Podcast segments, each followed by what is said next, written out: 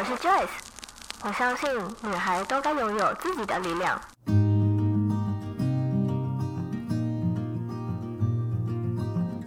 分享，让我们彼此之间不再疏远。不管是财务或身心灵成长，身为女孩的我们，都该拥有精彩的人生。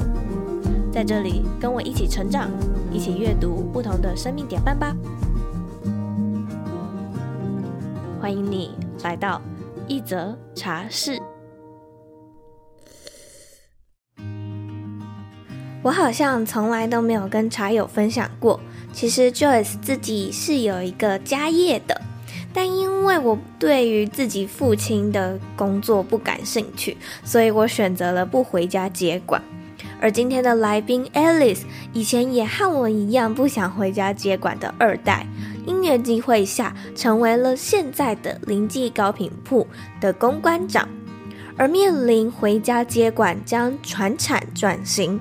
与同事、父亲、上司的角色切换，这当中的磨合与沟通进步，造就了林记糕饼铺现在到哪都大排长龙的受欢迎品牌。今天这集将切成上下两集，上集我们将访谈 Alice 回家接管与转型的故事分享。下集呢，我们将针对 Alice 个人在这一年当中心里成长了多少，改变了多少。老样子，我还是要先为这一则故事下一段注解。人生就像是一条河流，顺着生命之流，宇宙想带领你到哪里，就臣服它吧。准备好了吗？我们就先从 Alice 为什么会想离开稳定工作开始说起吧。今天呢，很荣幸我们可以邀请到一位很厉害的企业家吗？还是创业家呢？二代，二代的一位很厉害的女性。那我为什么会认识 Alice 呢？她其实。呃，他是我朋友的朋友，然后因为我参加了他们的讲座之后，我听了 Alice 的故事，我觉得她的故事实在是太精彩了，所以我就想要邀请她来。而且，呃，我们在出访的过程中，我发现我们两个的故事有一点像，她也是三个姐妹。然后他是回家去接管他们家的生意。我好像没有在我自己的节目上面分享过，就其实我爸爸他也是自己做生意的，所以可能未来 maybe 我也会需要回去接管的。二代，但我不算是二代，我算是第三代了。所以我今天有有问了很多关于二代回家接管，然后要不要回家接管的故事。那 Alice 她本身呢，也有就是接触一些身心灵方面的一些议题。那我们会在这一集的后半部才会聊到，前半部呢，我们先聊为什么 Alice 她想要回去接管她父亲的事业，然后是怎么将这个品牌。拓展，然后一个转型的过程，所以这集应该会非常精彩，然后非常的长，所以我会直接把它切成上下集，就大家一定要全部都听完哦。好，那我们就先来欢迎一下我们今天的来宾 Alice，可以请你先稍微介绍一下你自己吗？以及为什么当初你会想要离开你稳定的行销工作呢？Hi Joyce，Hi，大家好，我是 Alice，那现在是专职于家中的糕饼产业，林记糕饼铺。那其实，在这之前，我也是就是打死不回家的这一种类型。回家之前，我有在品牌端经营社群啊、电商等等。那当时也有斜杠担任行销讲师，就是把自己用的很忙碌的那种类型，就是因为不想回家。完全懂。其实是出现转折是在大概二零一九那一年，工作上的话就有蛮多机会和转折，是有一个可以到一份到大陆的工作机会。那当时我其实也有和那时候的品牌创办人一起去大陆那边勘察了。那时候家中的糕饼也做了转型，在同年的时候做了一个形象啊、包装上的重整，所以算是转型的第一步。嗯、个人方面，其实那时候那一年就和当时候的男朋友分开，所以原本就觉得嗯，好像是要在台北生活的理由变得不是那么绝对，嗯，瞬间也多了很多选项。那我就安静思考，嗯、呃，是不是哪一个是我最想要的，还是上面都不是我想要的？嗯，那后来的转折又到了二零一九年，我去了韩国跨年。那个时候，因为我自己很喜欢韩国的音乐文化，恢复到一个人之后，我就觉得，哎，对耶，我是不是要趁三十岁以前来我喜欢的国家生活一下？天哪，好像我的人生！我是不是要跟现在男友分手一下？我就可以跟你一起去韩国了。真的就会觉得要做点什么，然后所以我就觉得，嗯，嗯，好像要努力看看，所以我就放弃了刚刚上述的可能去大陆工作的机会，然后回家，嗯、然后本业这样子，然后我就决定要去申请韩国的打工度假。哇，你经历了这么多，然后决定，嗯，就要开始去韩国打工度假了。那我想要问啊，就呃，因为你喜欢韩国，然后想要去韩国打工度假嘛？那你为什么现在在这呢？对啊、哦，为什么在这？就是其实好，那我回归到我决定要去打工度假嘛，那是去年的事，就是二零二零年一月，我就回来台湾，因为我去跨年回来，嗯，那我就觉得嗯不行，我一定要去那里生活，所以我就有点厚脸皮的毛毛遂自荐的去，当时候我住的宏大的民宿，因为有跟他们聊天，嗯、他们也是需要会中文能力的人，因为有一些中港澳的客人，嗯，对，嗯，那我就说哦，我在台湾就是会经营 SNS，然后担任那个 marketing 的讲师，那就把这些经历整理给对方，那他们其实也很感兴趣，也同意，所以就是因此就给我这个 offer 这样子。那最后呢？对，他同意我去那边工作，可是他问了我说：“那你有签证吗？”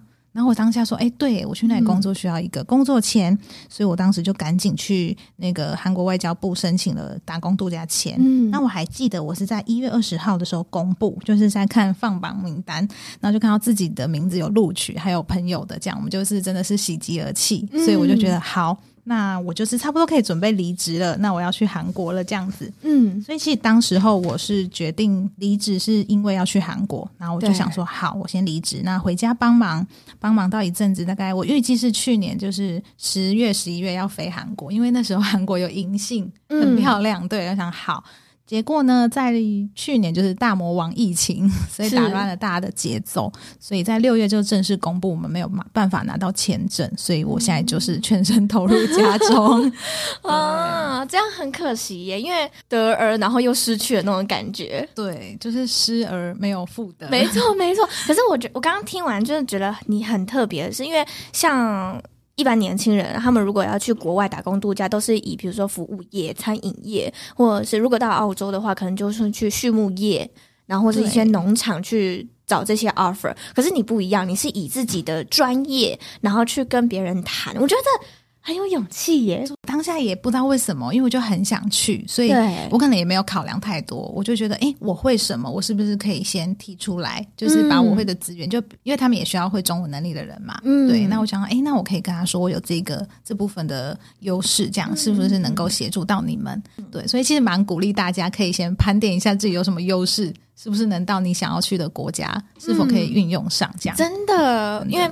我是我是听完 Alice 分享这段故事之后，我才发现，原来我们不只有以劳动为呃换取金钱的这种方式才可以打工度假，而是我们可以用另外一种方式，以自己的专业，他们需要我们的专业，然后或者是需要我们的语言能力，那这样的方式比较更省力。呃，有时候可能也会比较更省时的方式来换取一些金钱，然后我们又可以待在那边去工作。我很期待，就是等疫情之后，我是不是可以用我的，比如说 podcast 的技能，然后去国外打工度假这样。对，因为我其实也很向往可以在国外住上一阵子，但就在我预计我准备要出发的时候，就也跟你一样，就是也发生了疫情这件事情。那我们刚刚其实好像都还没有聊到，就是你们家到底是什么样的行业？好，我我补充一下，其实 Alice 她是林记糕饼铺的公关长。那我很想问啊，就是你说你没有办法去韩国之后，然后就回到了家去接管，真的下定决心要回家接管的理由是什么呢？这我都会说无心插柳柳成枝。是对，那现在回去想，就是就是有迹可循的。是，当然是我原先决定是韩国嘛，嗯，那后来不行，那我就会投入这件事。那真正的是，其实看爸爸也很辛苦，因为做其实做烘焙、做糕饼、餐饮这种，那就会觉得好，我好像要帮忙什么，因为毕竟。爸爸会技术面，那我会行销，嗯、我是不是能够把我的这个部分去强化在这个品牌上？其实，在有限的生命里，我们要记得为自己勇敢的选择最自由的那一个选项。嗯，因为自由也是一直我我后面也会提到，对不对？我们聊到，对，对我追求的理想生活。嗯，嗯，所以我就觉得，嗯，好，那我回家就好像不用在体制下工作了。投入了这件事，这样子。可是我之前在你的那个讲座的时候有听到，就是你回家的时候你就开始一直打蛋，然后我就想说啊，难道我这辈子就要一直打蛋了吗？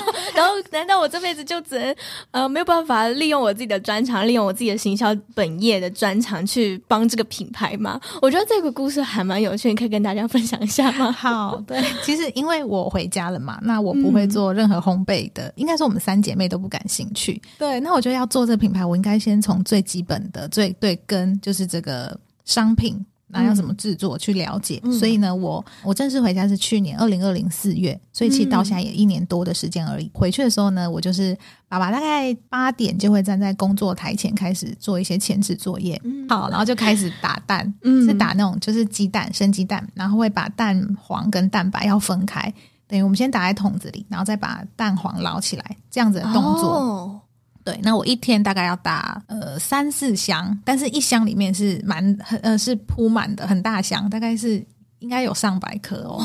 天哪，你一天就要打上百颗的蛋？的蛋，对对对。然后我就会觉得，哦，为什么我在这里？我应该是我为什么要打蛋？为什么要打蛋？我要打多久？嗯，对。那其实我当时候有给自己设目标是两年的时间，我要在这里蹲下来，好好跟爸爸学习。Alice 还有讲到一个重点，就是。你们三姐妹对于爸爸的事业是完全没有兴趣的。前面有提到嘛，就是 Joyce 我自己呢，也我爸爸他是贸易公司的老板。我们三姐妹，我小妹比较小了，她现在才国一而已。然后我们三姐妹都是没有兴趣的。可是因为那时候我们呃两个比较大的，就我跟我第一个妹妹，我们当时是被培育，要说培育嘛，培育要回家接管的那一个。所以我自己是本身我本科是念国贸，然后我妹她是念会计。我们两个的科系就是完全是为了我爸公司而打造出来的，我们就是那个产物这样。然后可是我们对于自己家的事业都不是很有兴趣，所以我很想问问 Alice 一个问题，也想要替许多二代要回家接管的人问问 Alice，就是我们到底什么时候该回家接管呢？还有，我们到底该不该回家接管呢？嗯、好，我们决定我们要回家接管了。那我们要怎么去评估自己的能力？如何去帮助第一代的事业呢？回家到现在一年半左右，就是最常被问到这个问题。可能跟你一样身份，就是对，可能也是二代，家里有事业。哎、嗯，我要不要回去？什么时候要回去？这件事应该它会变得有点由不得我们决定。因为像我自己的例子，就是、嗯、我其实选择去韩国，但是因为疫情的关系，我得待在台湾。那在台湾，我看到爸爸很辛苦，所以我决定帮他嘛。嗯、所以其实是。并不是像我自己选择了这个选项，但其实我现在回想起来，我会很感谢现在是在这里，就是诶，我顺着这个生命的河流来到这里，我感到很自在、很放松。嗯，所以呢，我觉得大家不要想是什么时候，你就是完完全全的去相信宇宙，他会安排一个最佳的时机让你到这里啊。那要不要回家接管？我觉得他也没有正确答案，只是说我们可能有这样的背景在，所以我们。就是时不时，其实你要去透过自身去检视一下，评估自己的一些优势，盘点一下自己的优势。因为像你，你我们两个都是对家中的产业不感兴趣，对对，很多二代一定是这样，对上一代留下来的产业，就是我们其实。没有，就是不想要接管，那该怎么办？但是我们可能又有这样的背景。我觉得你盘点优势之后，你可以结合你的兴趣，去创造诞生很有趣的东西出来，就会有很有创新的东西出来。怎么说？例如我自己是行销嘛，那其实刚刚姐姐是财经，在品牌上，因为爸爸就是技术面的东西，那我们各自就是会把它结合起来，像。我自己会行销，会做电商，会做社群，然后可能通路的铺垫也有一些经验，嗯、所以这些呢，我就把它带到这个品牌。因此，它本身可能原来只是实体店铺，我把它转为线上线下。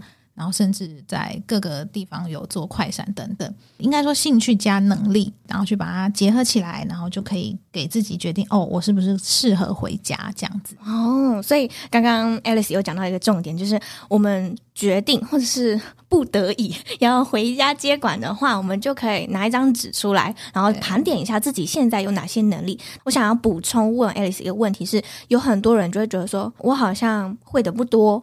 那我要怎么去盘点自己的这些能力呢？因为拿我自己为例子好了，以前我都觉得说，就我会的东西没有什么很厉害的。结果我自己盘点下来之后就，哎，我会拍影片，我会剪影片，我会剪音乐，嗯、然后就默默的，然后就写写写写写了好多，然后就发现哇，天哪，我这么多的能力，其实每一项都可以赚钱，每一项都可以帮别人赚钱或帮我自己赚钱。那如果说今天有一个他就是也是面临到要回家接管了，但是他不知道他这些能力可以怎么去帮助自己的第一代的时候，他该怎么去盘点自己呢？我觉得这会回归到喜欢跟不喜欢。嗯，对，其实一开始像我不喜欢做菜，不喜欢做甜点，对，可能我觉得我没有耐心，因为我觉得哦，要等烤箱预热，然后再、嗯、对对这些过程，我好像还没有办法去享受它。所以，对这这之前，你们可以先把你喜欢做的事，不一定是你能力，对你喜欢做什么，不喜欢什么，然后把它分辨出来，然后再去对应到家里的产业，你该怎么去协助。去辅助，哦、对对对，因为喜不喜欢就是这很重要，因为我们喜欢的，我们做了就会开心嘛。对，那如果是不喜欢的话，我们是就把它 drop 掉吗？还是 请别人来？对，像不喜欢，哈，我刚刚也直接说我不喜欢成做菜嘛，烘焙。对，对，一定你要给自己设立一个时间，就是我刚刚说蹲下来，我在打蛋的这个时间嘛，蹲下来学习。嗯、因为你即便你不喜欢，但是你家里的产业可能就是这个。那你可能就给自己设一个小时间，一个时段。我这个时段就是我要去了解它、理解它。再怎么不喜欢，喜欢我还是要去做。对，没错。因为如果你做了，你才知道你到底是哦，真的很不喜欢。如果真的很不喜欢，那这时候我们可能就知道哦，这个技术面的东西我们还是由爸爸交给师傅去做。嗯，对，你也没有这方面的技能嘛，你做的也没有比他们厉害，那你干脆做你专注于你的兴趣。嗯，好。但是在我说我以为我不喜欢的时候呢，好，我投入去打蛋，然后投入去。呃，做这些蛋黄酥这些东西的时候，我发现，哎，我培养到我的耐心了。嗯，对，因为我开始知道，哦，前置作业我要等面团发酵，我要等烤箱预热，然后东西要产出来，这个过程，对，嗯、所以我就觉得，哇，我培养到耐心，然后看到这些师傅们，然后爸爸身上的一些精神，嗯，然后慢慢的我就不这么。讨厌这件事了哦，对对对对，以一个呃像是敬重的心情去 真的尊重他们的专业，这样对对。我刚刚听到这么多啊，像 Alice 她刚刚有提到说，即便她不喜欢，但她还是会去尝试。然后就突然让我想到，之前我有采访 Michelle 林轩的那一集，她说她自己念的科系是她爸爸希望她念的科系。所以，这就就跟我一模一样。对他是说他不喜欢这个科系，他好像念第一年就不喜欢了吧？可是他爸说了一句说。你没试过，你怎么会知道你不喜欢？所以他就为了证明他不喜欢这件事，所以他就念了四年。我就天哪，你花了好久的时间来证明你不喜欢。对，然后他就说，可是他就真的要去做这件事情，然后去试试看，因为他真的尝试过了，所以他就有那个底气去跟他爸说：“我四年来我真的就是不喜欢，我试过了。”对，我懂，而且我觉得至少他有勇气试，因为有的人就会自己先想一想，觉得哦，我不喜欢，好，我我害怕，那我不要去触碰。嗯，对。嗯，其实其实他花了四年，我们会觉得很长，但是有的人可能花更多，花十年，花更长时间在做他不喜欢的工作，太可怕了，蛮佩服他的，对，证明他的不喜欢。真的那一集我真的很推大家，大家可以去听听看。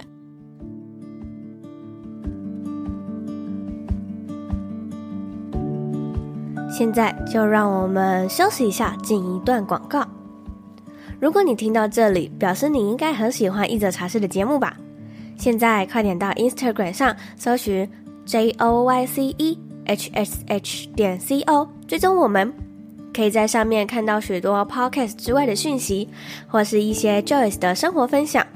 想要直接在 Instagram 上面与我互动，也欢迎你私讯我哟。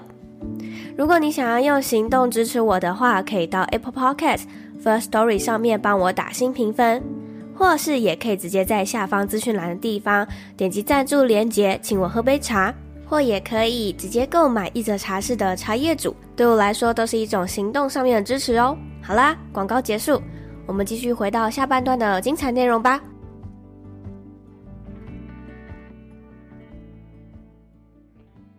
那还想再问啊，就是因为有很多的二代要回去接管的时候。多多少少一定都会有跟一代有非常大的冲突，比如说观念已经不一样了啦，流行的东西也不一样啦，或者是使用的媒介呀、行销的媒介也不一样啦。以前可能是传统行销嘛，或者是电话行销，但现在大家都是在社群上面都用电商这些方式在销售自己的产品，所以我很好奇，就 Alice，你回家接管初期的时候，我们把时间拉回到你还在打蛋的那个时间点，你跟你爸有什么样的冲突吗？以及你怎么去克服这些冲突的呢？其实一开始真的，爸爸很不能理解为什么我要回来做这么多花钱的事情。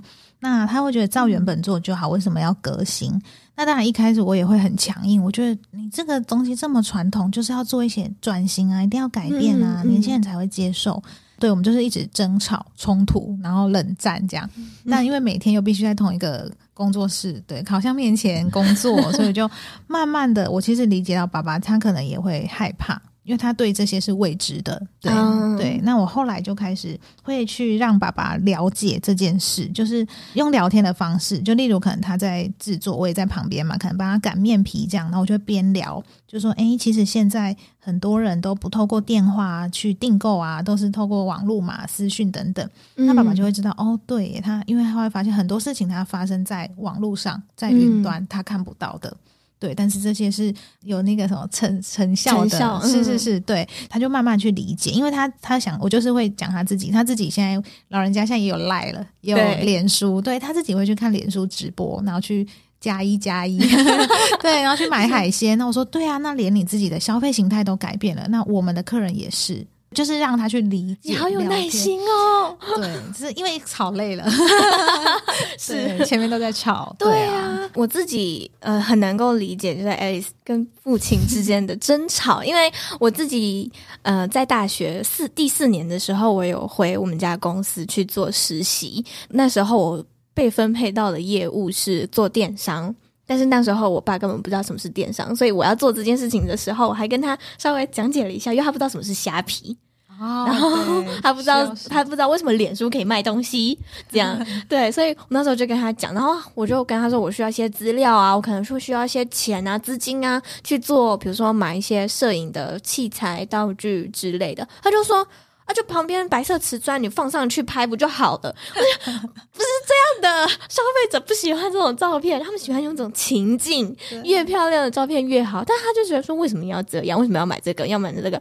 一开始的时候就跟 Alice 一样，就是吵啊，然后冷战啊，不说话啊。但是我自己有面临到一个到现在我还没有办法去释怀的一个点，就是我没办法接受我在上班的时候被你骂的狗血淋头。可是我回家的时候，你跟你跟我说今天怎么那么晚回家？妈的，不就是你给我一堆工作，我才很晚回家吗？哦，我懂。你觉得上班下班就是这个角色切换，我没有办法切换。嗯，对对，其实他没有办法。切换，你到现在也是吗？对，因为他是你的老板，也是你的父亲。对啊，对，比较难是像我们可能在公司上班，我们会对主管讲话会比较尊敬嘛，有礼貌。嗯，嗯，但是因为他是你自己的亲人爸爸，所以有时候你真的觉得你这个案子就是要这么进行，你甚至我会生气到会吼一下，就会不会到拍桌啦，我不敢。对，就是会大声，但后来我会觉得会反省过来，哎，不对，他其实是你的上司。他是你爸爸，嗯、你怎么能够这么没礼貌？就是其实我们也是身为女儿的，也是要对要孝顺。但我我可以理解你说的那一段，就是哎，回家就会以父亲的角色在跟你对话，或是关心你之类的。对，这种时候我我会尽量避免，我就会一个臭脸离开，冷静吧。因为再再聊下去，可能我们又吵起来了。没错，像我回家的时候，我通常都是，我现在不想跟你讲这件事。你看我们反应是一样，我好好笑。可以对，所以后来我一年，嗯，因为我实习是。好像十个月吧，也不满十二个月，蛮、嗯、长的啊。对，对就我爸跟学校就会问我说：“那你要不要去在这间公司工作啊，什么之类的？”我那时候就非常果决，说我不要，就我没办法，我真的没办法。当然，这中间我还是有学习到一些。事情啦，像是我爸他就带我去国外参展呐、啊，嗯、然后或者是带我去国外拜访客户啊，或者是带我去国外看展之类的。那我就知道说，哦，原来贸易它背后是需要一直去找一些，比如说厂商啊，我们要去递名片啊，然后可能这个是我们客人会喜欢的东西，我们就要跟他拿 DM 回来。这一年当中，当然我还是有学习到一些东西啦，但是最后我的决定还是就是先不回去，我我在这边先放一个。缓冲，就是因为我不知道，因为我很难讲。因为出访的时候，爱丽丝说：“嗯，我在你这个年纪的时候，我也完全不想回去。可是你等到你到我这个年纪的时候，然后我就说停，不要再说了，你不要预知我未来，我也不想步上你的你的后尘。”哦，对，所以你一定是对一个，就是千万不要。但我觉得 Joyce 的时机还没到，对，你看，一起等待，好可怕，还有三年，还有三年的时间。好，那我们回来，这是零级糕饼铺在，呃，你说你爸爸做这个糕饼铺大概几年了？诶，其实我们饼铺在二零一六才成立，但在这之前，嗯、我们小时候家里是做面包店。对，那个爸爸的手艺就是四十多年的烘焙经验这样子。嗯，对，那中间就是有一些，也是有一些波折，然后到后来，哦，很酷的是这个糕饼铺，原本我们三姐妹不是对烘焙没兴趣吗？对。然后呢，因为爸爸就是也其实大概五十多岁，快六十岁要退休了，那我们就觉得哦好，因为他想要做他想喜欢的事，想做的事，那我们就觉得好吧，那我们就成立一个类似一开始是餐车。对，然后让他去贩售古早味蛋糕啊，一些传统糕饼这样子，嗯，然后就是他自己做，然后自己去贩售，嗯，然后没想到。他的东西就可能真的大家很喜欢吃起来，那慢慢的变成到现在，我们也是把一个人爸爸，然后现在有我们家人嘛，嗯、然后还有一些员工这样子的团队。真的，我跟他说，就是我在采访前呢、啊，我自己就因为我男朋友很喜欢吃蛋黄酥，对，然后爱丽丝他们家只卖两个产品，就是蛋黄酥跟绿豆椪，就这样就卖的下下叫了。然后我就想说，好吧，既然我男友喜欢，那我就买来看看。然后我那时候我男友就非常的拽哦。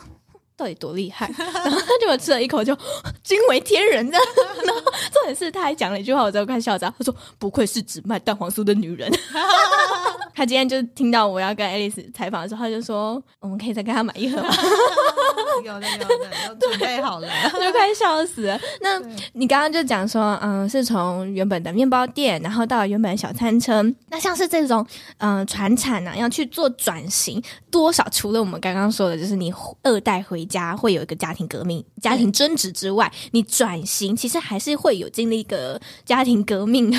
所以我很好奇，林记糕饼铺是怎么从传产，然后转型到现在，可以在各大百货都拥有快闪的柜位呢。对，我们其实很特别，是我们的糕饼实体店铺，它是在传统市场里面。对，那我们想要跳脱哎市场这种氛围的话，我们一直就有这个目标。对，我的做法就是会去设立明确的目标，那你就会一步一步带着这个品牌前进。至少它有一个方向，你不一定随时都在进步嘛，但是至少你品牌是往那个方向推进的。嗯，对。那而且我是那种很老派的人，我会用。把我想要做的事情条列式的写在笔记本上。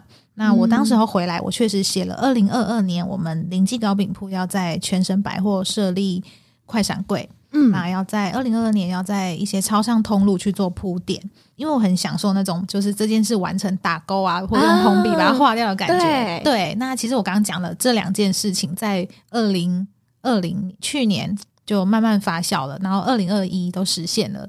哎，你提早了一年，提早了一年，很厉害。其实会鼓励大家去设立远大的、天马行空的目标，嗯、就是不要害怕，勇敢的去想。就是，哎，你的品牌，你想做的事情，它想要发展到什么程度？嗯，对。那这种时候，我们就会很清楚的知道那个方向。所以你在做任何决策的时候，就觉得，哦，不行，这个形象图面好像。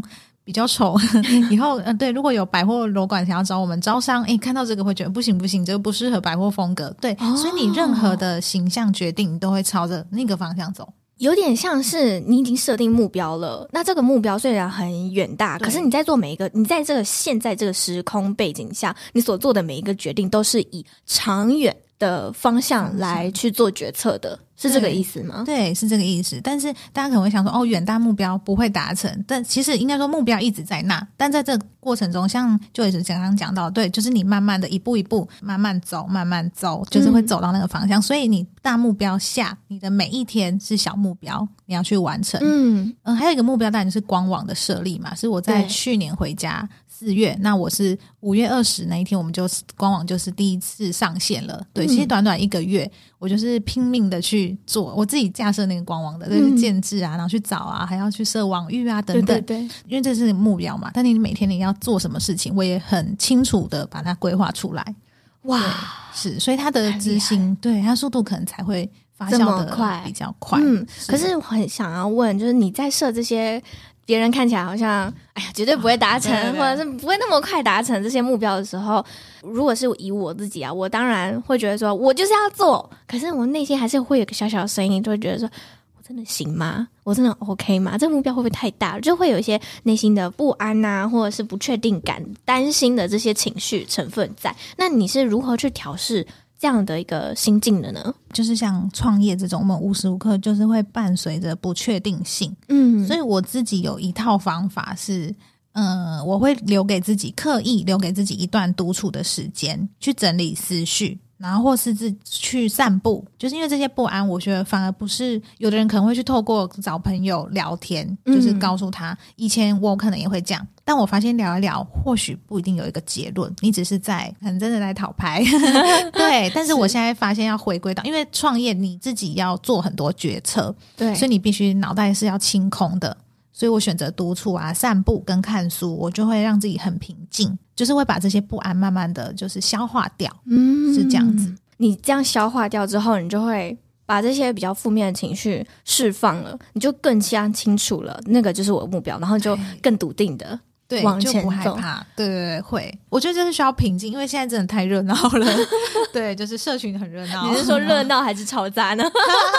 对，吵杂。对，哎、欸，很厉害耶！就是因为这个是我目前还没有办法做到的一件事情，就是我设定个目标，但是我内心。当然还是会有一些不安的存在，哦、或者是我还是会怀疑自己的成分存存在，因为我很相信吸引力法则，所以我会告诉自己说，不可以有这些不安的情绪，不然它就会全部被我吸引来。这样，对对啊，那这样该怎么办？对，我觉得很多人都会，这、就是撞墙期。其实我当然也有，嗯、只是还有你要去接受这个撞墙期。对，嗯、就是因为你现在就是觉得哦，我做不到怎么办？这样子，这时候我会比较硬着头皮去做，诶，反而因为我们目标设了很多个嘛，对，好像 A，例如我刚刚讲到百货，我就是还没办法达成的时候，我就不要一直在去想这件事，因为你会不安。嗯，那我们就先选 B 来做，C 就是各个其他的事项，哦，先分散自己的，对，懂。对，聪明哦，大家学起来了没？好，那我们想回来，就是我想要问是，Alice，你在期间你替这个品牌做了什么样的改变，然后才可以让它完成你刚刚所列下的这些目标呢？其实这一年多来，小地方的话，像是宅配这种小小的，就是纸箱的定稿，嗯、然后去输出，嗯、就是我们以前包货可能会用不是自己的纸箱。对，那所以这时候我们、哦、对我们包括可能需要花比较多时间，还要找符合这个 size 的纸箱。对，它肯定十盒，我就要大纸箱。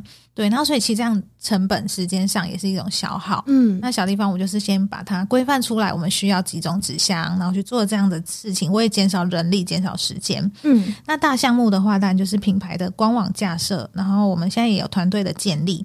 那通路扩展到就是像百货快闪啊，或是像超商、全家这种线上也可以买得到我们的商品等等。嗯，对，有做了这一年多，有做了这些很忙碌，这一年多很忙碌。这都是你自己跟你父亲讨论下来，然后决定要去执行的吗？还是？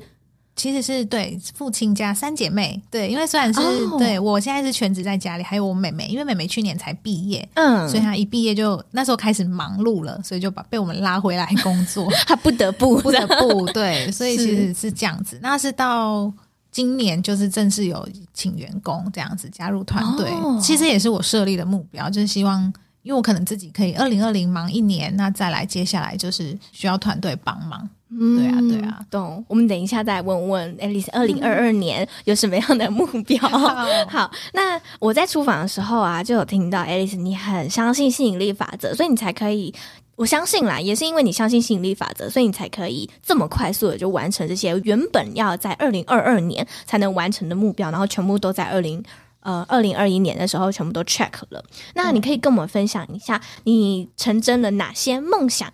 或者是还有什么样的目标是你用吸引力法则的方式吗？哇，我也是讲跟灵记相关的。好啊，好啊，就是其实我真的都觉得很神奇，就是每一次和你们分享的时候都觉得很酷。就例如我前面提到我设立目标嘛，对，那大家会想说，其实百货快闪跟我们关联一开始确实不大，因为我们是在传统市场。那时候我是。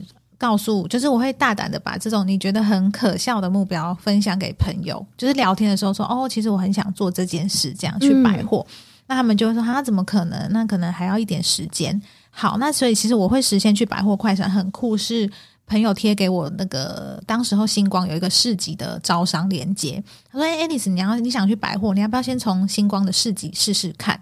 然后我就觉得，哎，可以，这门槛比较低，比自己成立一个品牌贵。嗯、然后我们就在去年二零二零的十二月，去星光那个信义区的星光 A 九馆做了快闪市集。那当时候所有信信义区的那个星光的长官都来了，嗯、那我们就遇到副理，而且是第一天，然后副理靠柜，然后吃了我们蛋黄酥，他就递了名片。诶，你好，有兴趣做我们信义 A 十一的百货快闪吗？哇！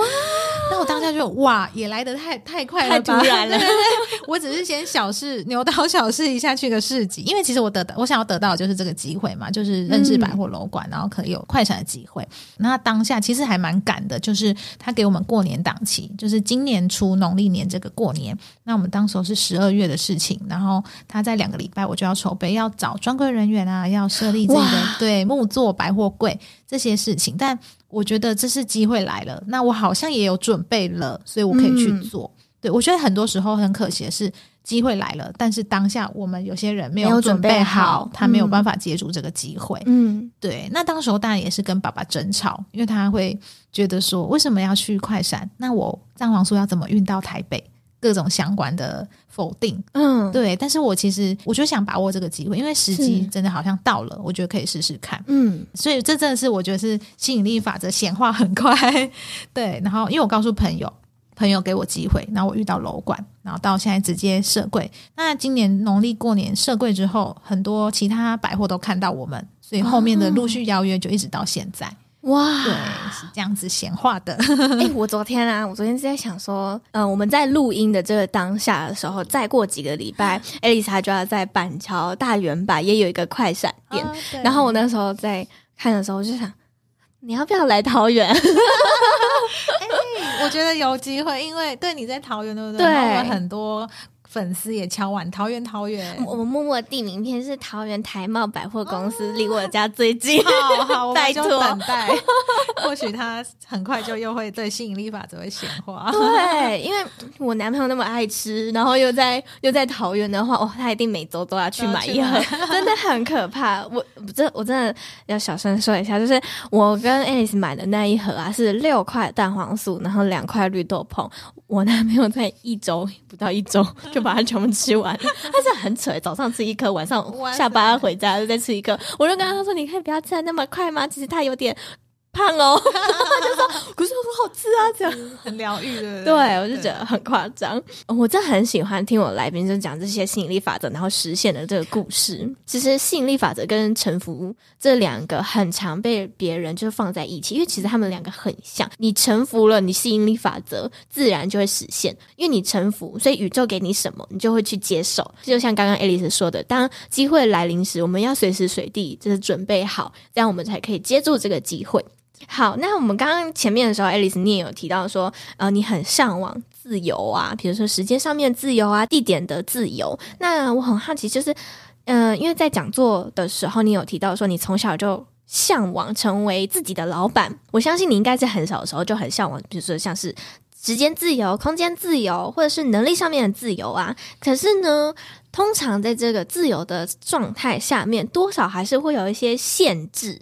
比如说，呃，你要做哪些决策的时候，你还是要跟你的爸爸去做讨论嘛，所以这就不自由啦。这就是一种限制，也很想知道，那你是如何去调试这样的一个心情的呢？我觉得它就是自由是很双向的，它其实既安全又危险。嗯，对。那它应该大家很常听到自由就是自律嘛，对不对？对，所以是伴随着自律没有错。因为我或许我得到现在得到了时间的自由，但是我不能现在想去哪就去哪嘛，我还有家里的事业要做。嗯对，那像你刚刚讲到决策的时候，我还是要询问爸爸。当然，因为目前我们是一个团队，一个 team，大家一起共事，嗯、所以我觉得这部分，嗯、呃，如果在合理范围内，爸爸的意见我们当然也要参考。所以，所以确实有点限制。但就像我说，如果我觉得这件事情是必须做，现在得做的，那我就会去突破这个限制。那我觉得，其实做到现在这个这个位置，才会知道你得全然接受你的工作融融入在你的生活中。就是没有所谓的下班时间这件事，嗯，然后明白自律的重要性。虽然老板可以获得时间上的很弹性，对，那其实你很多时候是无时无刻都要投入的，对对，就是你真的没有下班时间，你无时无刻都是要投入这个工作这个行业，那就是要了解说工作和生活是紧密不可切割，没有办法分割的。那你在心境上应该就是先学会接受，嗯，对，因为其实我们是在享受这个自由的弹性，比上班族还要大，在体制下工作人来说，对你还是得去接受说，他这个自由度，它是就是真的是无时无刻伴随着你。你这份工作啊，嗯、然后你的生活啊，你都是，是对，甚至你个人啊，都是跟这个环绕在一起的。很同意 Alice 刚刚说的，因为呃，我自己也算是一个自由工作者嘛。虽然时间自由、地点自由，可是像昨天，我就我原本是要跟男朋友就来台北玩一整天，嗯、可是我就临时有一个要处理的案子。所以他就去排队买甜甜圈，然后我就利用那一个小时赶快处理工作。这样，虽然别人可能就会说：“哎呀，很自由啊！你在工你在休闲的时候，你可以赶快回复工作。”可是以我来讲，那是我的假日。但是我的休假，我为什么要处理工作的事？可是就像 Alice 说的，我们工作跟生活其实已经这样了，一团可能大家看不到，可以去 YouTube 看，是已经融合在一起，你没有办法分开了，你很难去分开来。可能我现在就在追剧，突然案主来了一个讯息，就是你赶快帮我处理一下这一段音频，然后我等一下就要上传上去。那我是不是我刚刚在追剧？即便我现在是在一个非常高潮的阶段，我还是要马上 stop，然后赶快开电脑去处理它。所以，虽然大家好像很向往自由工作者啊、数位游牧啊，可是在这个自由的背后，还是会有限制，也还是会有不自由的时候。所以你，你你要追求百分之百的自由，其实还是有一定的难度的。对，真的是这样子。像你说，你来台北想要。玩一整天，本来是这样想的，嗯、对，对我也是，因为我常出差跑来跑去，我都觉得哇，可以偷偷去放松一下。但是其实就是没办法，因为会突如其来的工作。但我现在蛮享受的，我觉得就是边玩边工作。对，可是你会不会有一种好像没有好好的玩，好好然后好好的工作的那种感觉呢？也不是说分得很开，因为像你一小时，男朋友去排的甜甜圈，等那一小时，我就因为我会知道哦，我要工作，我就会非常专注。我一定要在一小时解决完，哦、因为如果我超过一小时，我等下就可能不能跟男朋友约会了嘛，对对对，对，所以就会这样子。然后在晚的时候，我就会哦，我现在今天工作大部分都结束了，那我就可以对，就可以好好的玩，这样，嗯，是我会这样子，好像变成是去享享受这件事。哎，对耶，如果把你的心境就转变成你是在享受这个。一小时，你只有这一小时，对对对，你就会非常专注，嗯、然后你你的产值，我相信也会非常好的哦，真的。对，因为就像上周的时候，我跟我家人去金门玩三天。其实我在出门前的时候非常纠结，我要带电脑吗？要不要带电脑？要不要带呢？会有会有案子吗？好像又不会啊，算了，还是带着好了。就是 这种纠结，然后就觉得说。我为什么要这么矛盾？就是我明明就想玩，可是我又觉得说不带工作我会放不下。其实有些时候，如果我出去玩，我带着工作，其实我从来都没有打开。但是就就有点像是，我也有这样过哎、欸，带着安心就感觉好像它是一个什么护身符什么之类的。对，所以好，我就带了。那带了之后呢？还是有工作进来，哦、所以我就就会觉得哦，好险我有带，不然我回来我一定会累死。这样、嗯、对，然后我就在嗯等飞机的时候就赶快剪个 podcast。就像刚刚 Alice 说的，虽然在放松的情况下，可是我们如果还有个片刻或是琐碎的时间的时候，就是用这些时间赶快处理一下。而且其实这才是最专注的一个状态，因为你急迫，所以你就会专注。这跟我最近在看一本书，就是《深度工作力》。所讲的概念非常像，他就是觉得说，因为我们现在的社会啊，有非常多的琐碎的，会容易让我们分心的事情。比如说，我们会很常的去检查自己的 email，或者是检查 line，或者是检查 IG 有没有人私讯你什么的。一天下来，你真正认真工作，他有统计哦，哦一天下来下来，真正认真工作的时数不到四小时，欸，诶这么低。哇，你可以回去就是看一下你的员工这样，因为有因为那本书里面就有一个企业，它就是统计他们的员工一整年度的专注能力哦，时间跟他们的产值，嗯、其实他是一直在赔钱的。想说好，那他要用什么样的方式让他们更专注，然后。可能可以在工作时数上面压缩一点点，嗯、因为你就只专注这四个小时就好了，那你就工作自己的小时就好了，这样很不错。对而且用数据来反映的这件事，没错，因为你说他们成本，你说成本是高的嘛？公司对，没错。然后来反映到其实是工作时数只要四小时。哦，四小时，然后你就可以，你就可以下班啦，你就可以去做你喜欢的事情，然后我公司也不会赔本，对对，因为就变成是他要再多付四小时给你，然后你在那边打混摸鱼、回 email 之类的，对，所以我觉得《深度工作力》这本书大家也可以去买来看看。很想问，就你刚刚已经好像完成了很多你原本预计明年要完成临记糕饼铺的一些目标。那我想问，那你的下一步会想要做什么呢？想的有点理想化，他所以他不一定能在明年，没关系啦，就是、你在二零二零年已经理想化了。好好对，但是他他，我希望他是能够诞生一个空间。那他除了可以内用品尝到传统的糕饼之外呢？还可以，就是结合，例如可能朋友的茶、咖啡啊，甚至是酒，各种饮品都可以，然后让大家在这个空间能够除了外带，然后还可以内用，就是很多元的一个这样子的小地方。哦，天哪！我现在觉得说台南好适合，好适合开。对，台南，然后我们自己是品牌在彰化，想要做类似这样子的事情，对，比较在地这样子。对，因为现在已经有越来越少的年轻人会吃这种传统的糕点或传统的美食了，他们都比较喜欢吃吃蛋糕啊、布丁啊、饼干啊肉桂卷，对对对，对，肉桂卷，没错。所以已经很少人会吃一些，比如说像是绿豆椪或者绿豆糕、芋头酥这些，感觉是好像是逢年过节就买来送给亲朋好友的，但是。我自己平常很喜欢就在家里吃一些下午茶。对不起，教练，就 是我我还是有努力健身的。但是我觉得你有一个自己下午偷闲的时间，因为我没有伙伴，我没有办公室，哦、但是。那种在在公司体制下都会有那种什么下午茶时间，嗯嗯，或者是大家一起订个饮料什么的，但是我没有，所以我只能跟我自己。有些时候，如果家里有甜点的话，我就会下午的时间，然后我就自己泡我自己的茶，放个甜点，然后看个电视，就稍微偷闲一下。对，因为这段时间是让我可以在。下半段工作的时候是更有动力的，但是像刚刚 Alice 说的这个远大的目标，我觉得是可以完成的，绝对可以。真的好喜欢，而且我没有设定是哪一个地区，就是地域性，因为我觉得这种东西也是等待等待时机。它或许像你说的，可能台南真的适合，然后有一个这样的空间，嗯、对，慢慢找。由于今天的内容实在是太精彩，而 Joyce 我也实在是太喜欢了，所以，嗯、有很多的内容都来不及跟大家分享完，我直接索性切成上下两集。在上集，我们专注于分享 Alice 她为什么会想要回家接管二代，我们也稍微探讨到了二代到底什么时候该回家接管，以及如何去思考自己的能力能够。帮助到一代转型，或者是有更多的火花呢？而后面我们也稍微谈到了，Alice 非常相信吸引力法则这件事情，她利用这样的方式达成了，以及快速的达成了许多她想要完成的目标。这对我来说实在是太有趣了，我真的很喜欢听我的来宾所分享他们关于吸引力法则以及实现的故事。